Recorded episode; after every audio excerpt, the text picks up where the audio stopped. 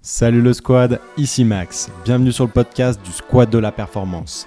Avec mon passage dans un club professionnel, j'ai vu à quel point l'environnement et l'entourage de l'athlète étaient une des clés pour atteindre ses objectifs sportifs. À ce micro, tu entendras des professionnels de tout horizon qui vont te dévoiler leurs meilleurs conseils santé et performance. Rejoins le squad dès maintenant. Aujourd'hui, le squad, j'accueille mon premier spécialiste de basket. Louis n'est autre que le préparateur physique de la jeunesse laïque de Bourg-en-Bresse. Donc, si tu veux savoir dunker et sauter le plus haut possible, reste bien concentré. Louis, bienvenue sur le podcast du Squat de la Performance. Peux-tu te présenter rapidement à ceux qui ne te connaissent pas? Bah, D'abord, merci pour l'invitation. C'est une première pour moi, donc euh, ravi d'être là. Euh, donc, je suis Louis Bourlier, préparateur physique, euh, comme tu as pu le dire, à la JL Bourg. Donc, ça fait ma troisième saison que j'entame. je m'occupe de deux équipes, de l'équipe U21 donc Espoir et U18, KD France. Euh, j'ai également eu des interventions avec l'équipe professionnelle, mais euh, je me concentre principalement sur le centre de formation. Tu, partages beaucoup euh, tes, warm-up que je trouve très inspirants sur les réseaux sociaux. Peux-tu nous expliquer la réflexion derrière leur conception? Ça part d'une réflexion que j'ai eue personnellement. j'ai été pendant deux ans déjà dans cette structure-là, où je pense que c'est pareil dans d'autres structures où l'échauffement collectif d'une équipe est souvent très très similaire d'un jour à l'autre, d'une semaine à l'autre. Donc j'ai répété ce concept-là par manque de connaissances et de compétences, je pense au début. Donc j'ai progressivement un peu poussé cette réflexion-là en me disant que je pense que déjà pour le joueur, d'un point de vue engagement, pour eux, se préparer vraiment à, l'entraînement derrière, il fallait que ce soit un, échauffement qui soit déjà ludique et qui soit un peu plus poussé que ce qui peut être euh, fait simplement. J'ai essayé d'avoir cette réflexion plus poussée en, différenciant différentes parties d'entraînement et d'échauffement. Donc, à savoir euh, plutôt une partie qui est faite euh, pratiquement tous les jours et qui est non négligeable pour moi, c'est la partie étirement à mobilité. Mmh On commence du temps par ça, euh, soit sur un travail au sol, soit avec euh, debout en marchant, ou en mettant des contraintes un peu plus poussées, avec des haies où les joueurs doivent passer au-dessus, euh, dessous. Donc des choses assez simples, mais qui permettent de travailler un même objectif sous différentes formes. Et après, il y a tout ce qui est vitesse, réactivité, pliométrie. Il y a aussi du gainage. Mais j'essaye voilà, de répartir dans la semaine. Je me dis quel jour on est et par rapport à ce jour-là, euh, essayer de calquer une méthode d'échauffement chaque jour en fait et d'alterner et de pas faire toujours euh, la même chose chaque jour et d'alterner euh, un jour mobilité, gainage, un jour mobilité avec plus de la réactivité, des changements de direction, pareil toujours mobilité, vitesse, accélération, ainsi de suite tout au long de la semaine et avoir mes cinq jours d'échauffement assez structurés en fait. Ouais, on voit qu'il y a la structure, il y a une forme de progressivité au mm. fur et à mesure de, l'échauffement, avec une, vraie réflexion derrière. Et puis euh, de la variété. Effectivement, comme tu le disais, tu es avec des jeunes. Donc, euh, bon, ça, peut être aussi le cas avec, euh, avec un public beaucoup plus âgé. Mais pour autant, ça te permet de, créer, bah, ouais, comme tu disais, que ça soit ludique. Tu amènes à ces jeunes sportifs quelque chose de, de nouveau, en fait. Et surtout, j'imagine des, choses qu'ils peuvent piocher à terme dans leur euh, carrière sportive, se dire, OK, avec Louis, on faisait euh, plusieurs aspects, essayer en fait euh, d'avoir une, une, éducation finalement derrière tout ça. Oui, oui, ça, ouais. Après, ils ont eux aussi des routines individuelles qu'on fait et qu'on a mis en place avec le kiné et puis moi aussi. Donc cette partie-là, ils le font avant l'entraînement collectif, avant même ma partie échauffement. J'ai presque jamais reproduit un même échauffement dans toute la saison, où c'est très rarement, voilà, il y, a les, exercices de base de mobilité, d'étirement qui se font, même d'activation musculaire. Mais après, derrière, dès que je peux, j'essaye d'avoir un éventail maximal d'exercices que je peux faire reproduire, même pour un même objectif. Je peux avoir 10 exercices différents que les joueurs vont faire d'une semaine à l'autre pour pas avoir de monotonie en fait. Et je pense que déjà sur 10 minutes d'échauffement, qu'on a pratiquement tous en tant que préparateur physique euh, avant des entraînements pour une équipe, on peut déjà euh, essayer de mettre un travail en place euh, sur ces 10 minutes-là. Et ces 10 minutes-là doivent pas être bâclées et se dire je les échauffe juste, ils sont chauds et puis je les balance à l'entraîneur. c'est vraiment un travail de bah, plus en profondeur et qui doit permettre à l'athlète et au joueur de, de progresser en fait. C'est comme un entraînement comme un autre, enfin, moi je le vois comme ça maintenant. Il faut que le joueur vraiment euh, progresse, s'amuse pour être prêt euh, après l'entraînement en fait. Ouais, finalement, si je comprends bien, ton échauffement, tu le penses un peu comme une séance d'entraînement à part entière, mais que tu intègres dans un entraînement en fait. Ouais, ouais. C'est entièrement ça. Après, il y a des échauffements qui vont être plus longs.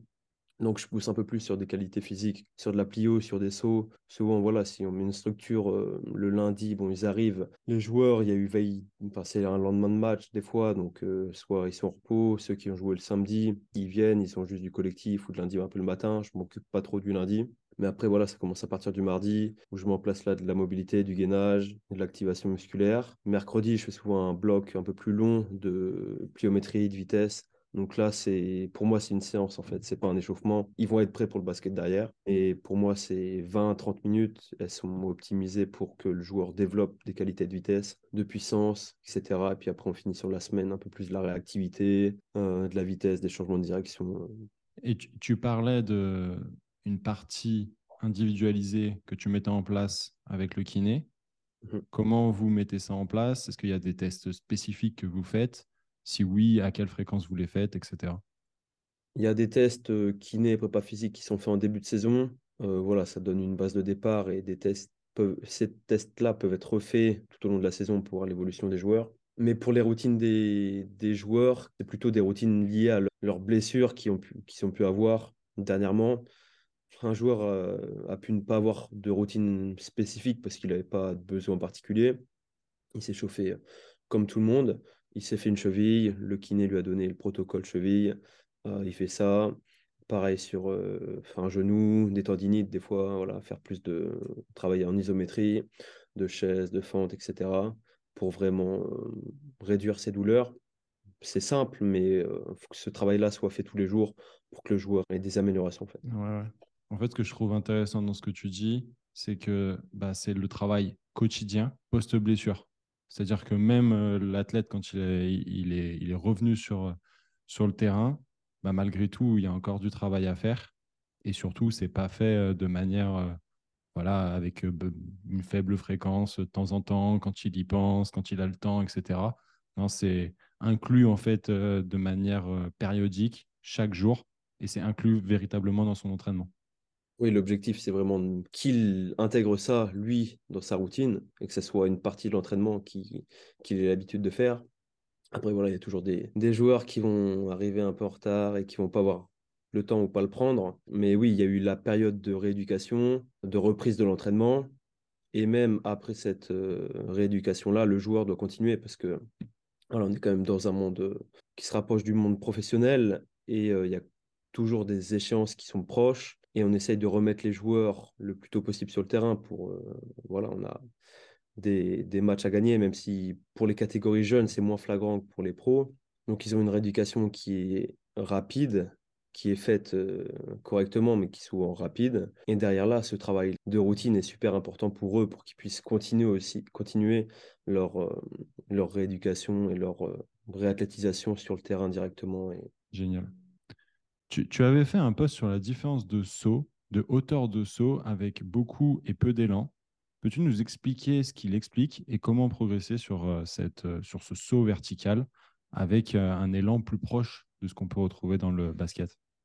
Ouais, ouais, bon, c'est drôle cette vidéo-là, celle qui a fait un peu le buzz et qui a fait découvrir pas mal de choses.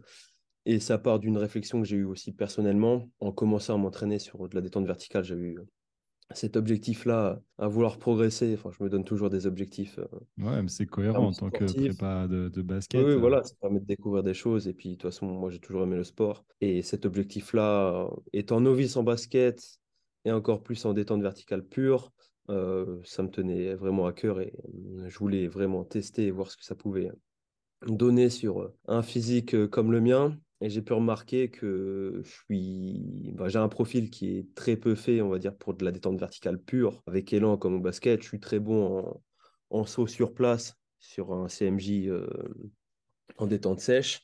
Je suis bon sur ça. Par contre, voilà, tout ce qui est euh, pliométrie avec une grosse course d'élan avant et après faire le saut, Là, en fait, mon corps, il dit stop. C'est un mécanisme de protection, en fait. Euh, mon corps, euh, il va sentir que je vais aller trop vite. Il, s'inhibe, en fait. Il va dire stop, tu sautes pas. Parce que si tu fais le saut, ça va être trop dangereux pour toi, en fait. Donc, ça se bloque automatiquement. Il y en a d'autres qui vont être beaucoup plus à l'aise, en fait, sur ces courses-là. Et ça leur permet d'aller sauter plus haut, en fait. Il y a différents profils d'athlètes, de, sportifs, physiques, en termes de, de tendons, de muscles. Voilà comment chaque athlète utilise son corps. Et moi, je suis vraiment quelqu'un de musculaire, orienté plutôt musculaire. Donc, j'utilise plus mes muscles pour sauter. J'ai besoin de, de, prendre le temps au sol avant de sauter, alors que d'autres vont vraiment euh, courir et faire un rebond euh, ultra rapide. Voilà, c'est plutôt des athlètes qui ont un profil euh, élastique et qui, eux, réagissent très bien à des courses d'élan très importantes. Chaque personne a une course d'élan qui lui est propre. Moi, peut-être que ma course d'élan optimale, elle va être de 3 mètres. Au-delà, mon corps, il va dire euh, non, tu peux pas. Alors que pour d'autres, ça va être 5, 6, 7 mètres. Et lui, s'il dépasse cette distance-là, lui aussi, il aura ce mécanisme euh, de protection. Donc chacun l'a, mais à différentes, euh, à différentes distances. Et, et, ça, tu le testes ou c'est seulement visuel et... Non, non, non, il n'y a pas de test, mais on le voit très simplement. Déjà sur moi, je l'ai vu. Et après, d'ailleurs, on le voit, en fait, ça se voit sur des profils d'athlètes qui vont être très à l'aise sur une course d'élan longue, alors que d'autres, dans le basket, c'est très particulier. Enfin, moi, je suis pas du tout, euh, j'ai pas du tout un profil qui est lié à cette discipline-là. Donc, je suis un peu un extraterrestre là-dedans, on va dire. Mais voilà, en général, les joueurs, eux, de basket, ont la capacité à pouvoir prendre un élan, un élan long avant de sauter. Après, voilà, ça va dépendre du, du poids du joueur, de son poste, à quoi il est habitué à faire, en fait, depuis, depuis qu'il a commencé la discipline. Mmh Mais c'est plutôt une chose qu'on voit, en fait. Après, il peut y avoir des tests, forcément. À lui dire, tu prends 10 mètres d'élan, tu essaies de sauter à vitesse maximale, il mmh va pas pouvoir le faire. Et mmh souvent, les, même les joueurs eux-mêmes, ils disent Ouais, je me suis écrasé sur ma prise d'appui. Et donc, soit parce qu'il avait un mauvais appui, soit parce qu'il était fatigué, ou soit parce qu'il avait un, un, élan trop, trop important. Il y en a justement qui, qui travaillent sur euh, ce qu'on appelle le pénultième appui. Donc, c'est l'avant-dernier appui, si je dis pas de bêtises. Donc, c'est l'avant-dernier appui, en fait. Ouais, essayer d'avoir le plus grand appui qui va te donner de la vitesse pour euh, directement sauter, en fait. C'est des choses que tu développes avec tes athlètes? Non, du tout, parce qu'ils le font suffisamment dans leur pratique. Au niveau de la préparation physique, il n'y a aucun intérêt à faire ça. Parce que voilà, la préparation physique pour des basketteurs, ça reste quand même, dans la majorité des cas, assez général. Voilà, faut pas faire euh, je veux que tu développes ta détente, on va faire que du travail spécifique, spécifique à, à ça ça reste toujours général. Ils font suffisamment de basket dans notre centre de formation pour, euh, pour avoir besoin encore de, de travailler derrière spécifiquement sur une qualité physique. Ça arrive, mais c'est très, très euh, rare. Euh, ils ont assez de spécificité en fait pour, pour vouloir leur rajouter cette contrainte. Et le transfert se fait directement. souvent, il y a des joueurs, ils ont une préparation physique l'heure d'avant ou trois quarts d'heure avant de faire leur, leur séance de basket. Donc le transfert, il va se faire logiquement, automatiquement. Ce que, ce que tu dis, ça me fait penser un peu à ce qu'on peut retrouver ici euh, dans le volet, où euh, souvent euh, il y a très peu de pliométrie en préparation physique, parce qu'il y en a tellement dans l'activité qu'il faut diminuer les volumes à ce niveau-là. Ouais. ouais. ça rajouterait des contraintes qui, bah, qui sont, qui sont pas intéressantes pour eux et qui sont contre-productives à améliorer leur performance en fait. Tu, tu parlais de préparation physique générale. Malgré tout, il ne faut pas se courir je trouve que tu fais des trucs qui sont euh, particuliers ou en tout cas qui sont spécifiques et, qui ne sont pas connus du, grand public. Donc, euh, moi, je trouve ça super intéressant. Justement, j'aimerais que tu nous parles de, la méthode par oscillation qui a été popularisée par le coach euh, Cole Dietz. Exact, exact. Ouais, je l'ai découverte via son livre L'entraînement triphasique. Ça m'a ouvert les yeux sur des méthodes d'entraînement différentes, sur sa vision de l'entraînement. Et cette méthode-là, elle est, assez particulière. Elle est rarement utilisée. Bah, le principe de cette méthode-là, c'est d'améliorer la capacité de l'athlète à relâcher euh, donc son muscle antagoniste pour qu'il produise un mouvement plus rapidement. Et lorsque le joueur réalise un mouvement explosif, donc un saut ou un changement de direction, etc., si son muscle, enfin si ces deux muscles, donc agoniste et antagoniste, se contractent en même temps lors du saut, par exemple, ça va faire un blocage. L'objectif de cette méthode-là, c'est de diminuer ce blocage pour que l'athlète puisse, euh, utiliser librement bah, ses muscles producteurs de force pour réaliser le, mouvement lui-même en fait. ça part du, principe euh, qui, en, œuvre le, le mécanisme d'inhibition réciproque. Après, voilà, cette méthode, elle n'est pas utilisée avec tout le monde. Il y a des étapes aussi euh, dans, dans la progression qui est utilisée. Euh, je l'utilise au poids de corps pour les jeunes joueurs dans les premières phases en fait. Après, euh, j'essaie d'évoluer avec élastique comme j'avais pu le mettre dans une vidéo ou après avec charge, pareil. Mais l'avantage de l'élastique, c'est que ça tracte directement le joueur. Il arrive en haut, il y a une résistance beaucoup plus importante et il est obligé de redescendre. Et en mmh fait, ça fait contracter à chaque fois le muscle, remonter et relâcher donc l'antagoniste. Mais voilà, c'est comme toutes les méthodes. Il ne faut pas que tous les athlètes l'utilisent. Le joueur doit avoir euh, un niveau de force suffisant avant de passer euh, voilà, par, ces méthodes un peu plus avancées. Moi, ouais, une, une, méthode qui est intéressante et qui permet aussi de débloquer certains, certains plateaux ou certaines. Euh, ouais, ouais, ouais, bien sûr. Comme toute méthode, je pense qu'il faut en avoir conscience, s'intéresser en fait à ce qui peut se faire. Donc, j'invite notamment à nos confrères professionnels du sport à s'intéresser à cette méthode s'ils ne la connaissent pas. Mais effectivement, comme toute méthode, dans tous les cas, ça reste que des méthodes qui euh, sont euh, régies par, euh, par certains principes, mais qui restent quelque chose de, de, particulier. Et dans tous les cas, il ne faut pas se marier avec une méthode et savoir quand est-ce qu'on l'utilise et avec qui on l'utilise, comme tu l'as très bien dit. Oui, ça ne fait pas ta base de préparation physique avec cette méthode-là comme tout, euh, par exemple, on a le, French Contrast qui peut être vachement intéressant et ça part du même principe, qui est plutôt une méthode de, de picking, donc euh, là où tu vas améliorer ta performance maximale et l'optimiser. Voilà, c'est sur des périodes de deux semaines, trois semaines, assez courtes, sur peu d'exercices. Voilà, pareil, tu as quel exercice utiliser avec l'oscillation, tu as différentes méthodes, sous-méthodes d'oscillation. Tu as le principe euh, d'utiliser une angulation très spécifique ou au contraire de mettre l'athlète dans une angulation plus contraignante et plus difficile pour lui pour euh, travailler différentes choses. Mais voilà, faut pas baser sa préparation physique dessus. Il faut avoir conscience de ça pour l'utiliser à des moments propices et à des moments où l'athlète qui, lui, dans sa carrière, a déjà tout vu, voilà, ça peut être très intéressant pour lui de changer et puis d'avoir euh, ce type de méthode-là. Oui, créer une, variété de, stimuli, effectivement. Et surtout, comme, tu le dis, chez un athlète qui, qui a déjà une bonne base. Justement, en, parlant de, de, méthode ou en tout cas de régime de contraction, il y a l'isométrie que tu sembles plutôt bien maîtriser. Est-ce que tu peux nous parler euh, de, de ses bienfaits et finalement comment l'utiliser? Généralement, on considère avoir deux méthodes, deux, concepts au niveau de l'isométrie. Il y a l'isométrie euh, de, de, maintien, donc le yielding isométrique, et l'isométrique euh, de poussée, donc overcoming isométrique, où ces deux méthodes-là vont avoir des bénéfices différents. Donc plutôt le yielding, ça va plutôt être au niveau des structures et des tendons, voilà, renforcer les structures, diminuer les douleurs au niveau des tendinites, tendinopathies. Et après l'overcoming, ça va plutôt être sur le développement de la force, du RFD, de la force explosive, euh, suivant le type de contraction qui est utilisé. Euh, par exemple, sur un squat, on peut, donc le yielding, ça va être d'être dans la position basse et de maintenir la position pendant 30 secondes. Souvent, moi, je l'utilise avec les fentes ou la chaise, ça le fait très bien. En fente, on fait 30 secondes, 1 minute, 1 minute 30, ça peut aller très loin. Donc le joueur maintient cette position-là en essayant pareil d'être relâché. Alors que l'overcoming, ça va plutôt être de pousser contre, la, contre une charge qui est supramaximale. Donc là, on peut pousser sur 5-6 euh, secondes généralement pour activer euh, bah, la force maximale.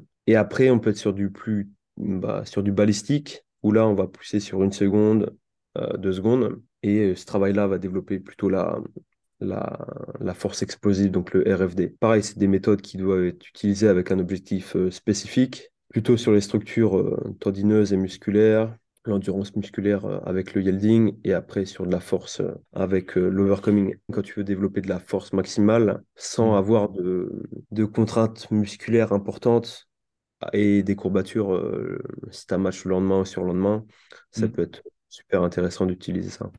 Ouais, clairement. Bah, c'est notamment, tu vois, tu parlais de courbature, c'est notamment utilisé dans la gestion des lésions euh, myopneuvrotiques donc vulgairement des, lésions musculaires, conjointement en fait à du travail excentrique où l'athlète il va freiner la charge dans le but justement de, de réduire les douleurs. Oui, tu as l'effet analgésique, euh, antalgique euh, de l'isométrie en fait. Souvent, il ne faut pas faire moins de 30 secondes, sinon l'effet n'est pas, n'est pas activé. Un des principes de l'isométrie, euh, quand tu as des douleurs au niveau des articulations. Comment tu vois l'évolution de la préparation physique dans 10 ans? Elle s'oriente pas mal sur l'utilisation de la technologie.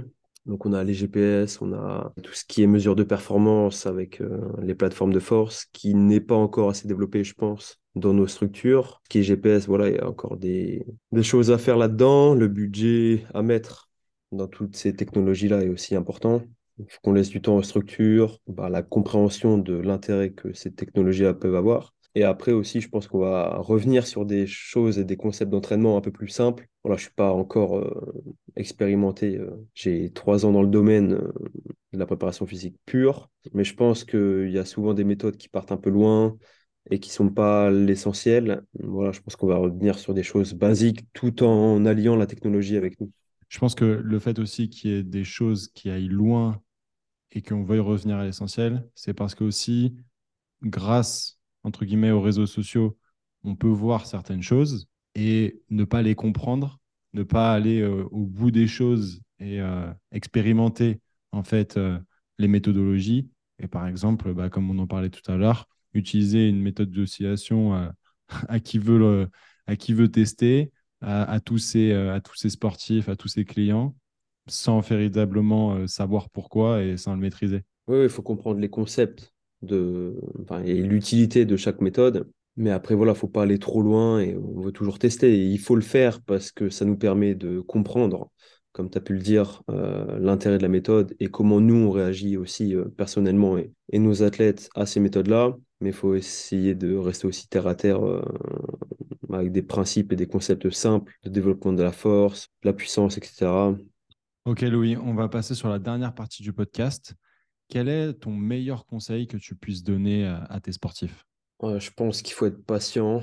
Euh, il y a beaucoup de sportifs qui veulent atteindre le haut niveau très rapidement et qu'il faut au contraire essayer de performer au maximum dans les catégories dans lesquelles ils, jouent. Quand tu es en U18, tu as certaines opportunités pour jouer en U21 et quand tu es en U21, pareil, euh, tu peux essayer de jouer en pro, mais je pense qu'il faut essayer de performer au maximum dans tes catégories avant de passer à la catégorie suivante. C'est ça qui te permettra d'avoir le plus de visibilité.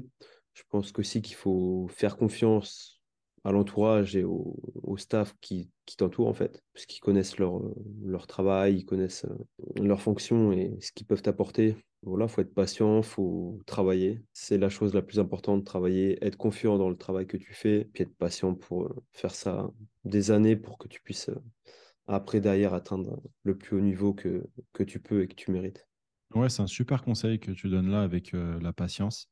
Parce que je pense que nous, étant plus jeunes, on n'avait peut-être pas forcément cette patience, mais la génération d'après est encore plus impatiente que nous.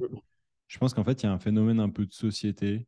Alors peut-être que certains me diront le contraire, mais euh, pour avoir un peu... Euh, j'ai assisté à plusieurs conférences avec des pédopsychiatres qui expliquent que la génération, notamment la génération Z, a euh, beaucoup plus accès à l'information que nos parents et même que nous-mêmes à notre époque quand on était adolescent et qu'il y a une véritable...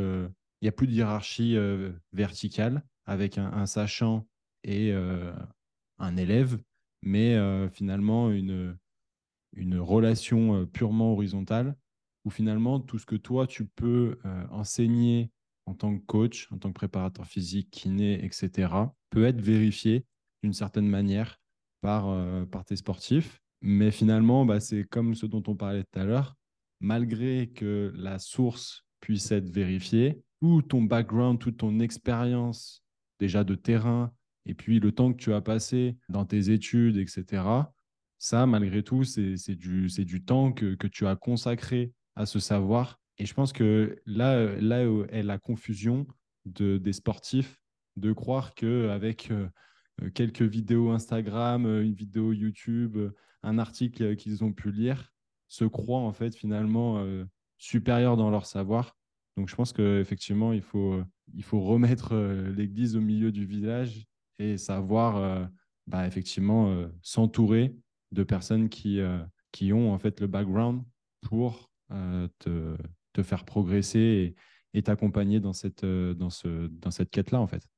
Mmh, mmh, mmh. Ouais, c'est vrai que tout va toujours plus vite avec les réseaux sociaux, etc., comme tu as pu le dire. Voilà, faut rester, je pense, à sa place en tant que sportif, en tant qu'entraîneur, et apporter euh, à chaque personne euh, ce qu'on a à proposer, en fait, et, pas inverser les rôles et que tout le monde soit expert en, tout. Euh. Pour autant, je trouve que, pour nuancer mon propos, je trouve que ce qui est intéressant, c'est que c'est beaucoup plus challengeant pour nous, parce que forcément, il y a, y a un besoin et il y a, moi, ce, que je retrouve beaucoup en fait euh, dans, dans, ces jeunes athlètes avec qui je travaille, c'est pourquoi. En fait, aujourd'hui, quand euh, je donne quelque chose, enfin du travail en fait à faire à mes athlètes, je peux pas juste leur donner comme ça. Il faut que je leur explique la raison pour laquelle j'ai mmh. fait ça. Je trouve ça assez intéressant parce que du coup, ça euh, amène une certaine cohésion aussi de l'athlète qui est différente peut-être qu'avec qu'avec d'autres.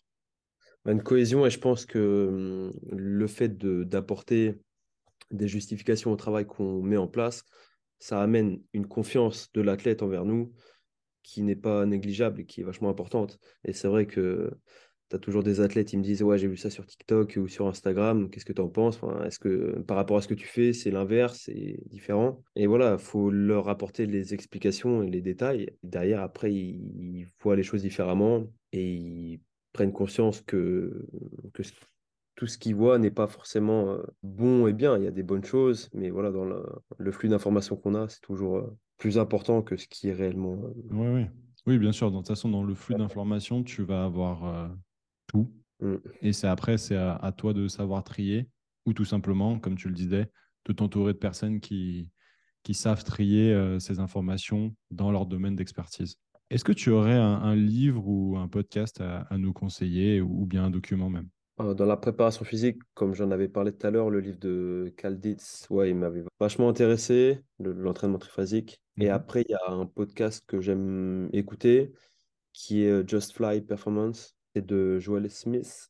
Et c'est top, franchement, pareil comme toi, il interview des, des préparateurs physiques, des personnes du monde de l'entraînement. Et moi, j'adore pareil sur des concepts euh, différents et des choses qui reviennent aussi euh, voilà, sur le développement de l'athlète avec des, des méthodes qui sont toujours simples mais très efficaces. Moi, j'adore.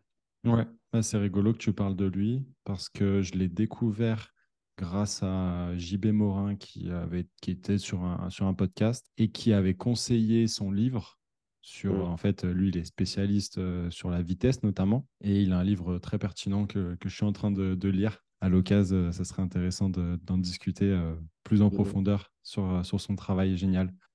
Si tu pouvais passer un moment avec une personnalité, qu'elle soit vivante ou non, qui serait-ce et pourquoi? On va prendre mon idole qui m'a marqué dans ma petite carrière de footballeur. C'était Ronaldo. Franchement, moi, si j'avais un moment à passer avec lui, ce serait pour essayer de comprendre son mode de vie et sa vision de, de l'entraînement et sa philosophie l'entraînement. Je pense que c'est un exemple que, que, beaucoup auraient besoin de prendre de lui. C'est un exemple de discipline, de motivation. Ouais, longévité. Ouais. ouais, génial. Moi, je suis, je suis assez d'accord avec toi. Parce que malgré tout, même s'il y a des choses qui sont montrées, il y a aussi euh, beaucoup de zones d'ombre sur euh, ce qu'il fait et d'échanger ouais, avec lui, savoir ce qu'il met en place, pourquoi il met en place certaines choses même si nous, on peut avoir certains, un certain recul par rapport à ça. C'est pas toujours évident. Je suis toujours amusé, en fait, euh, d'entendre euh, des athlètes, notamment des footballeurs, être émerveillés par euh, ce joueur et parfois même vouloir lui, ressembler. Mais finalement, c'est là où on voit la différence entre ce qu'on souhaite avoir et quels sont les sacrifices qu'on est prêt à, à, faire. Et lui, clairement, il a choisi. Quel serait le meilleur moyen euh, de te contacter euh, si on veut parler plus en détail de, tous ces sujets euh, dont on a parlé jusqu'à présent? Mmh, bah, On peut m'envoyer directement des messages sur Instagram. Je suis assez joignable directement là-dedans. Donc, mon compte, c'est louis.bourlier. Ou sinon par mail également. Je sais pas, tu pourras peut-être leur mettre mon adresse mail. C'est bourlier 6.gmail.com. Donc je suis assez réactif et j'adore échanger avec tout le monde et répondre au maximum de questions. Ouais, c'est vrai. C'est vrai que tu m'as répondu très rapidement quand je t'ai invité. En tout cas, c'était vraiment un plaisir d'échanger avec toi. On va passer sur la dernière question, la question passe décisive. Qui aimerais-tu entendre passer au micro du squat de la performance? Je pense à, deux personnes. Euh, il y en a une qui est euh, l'ancien kiné de la JL Bourg qui est parti à, Monaco. Donc, il s'appelle Zlatan. Je ne vais pas écorcher son nom de famille, euh, je ne vais pas le dire. Donc, un super gars et je pense qu'il aurait vachement de choses à, à nous dire sur la physio et ouais, la partie kiné. Et après, il y a un ancien collègue que j'ai eu avec moi à la fac et que je recroise sur le terrain de temps en temps, c'est Dylan Goutenoir, donc c'est le préparateur physique de Lasvel en U18.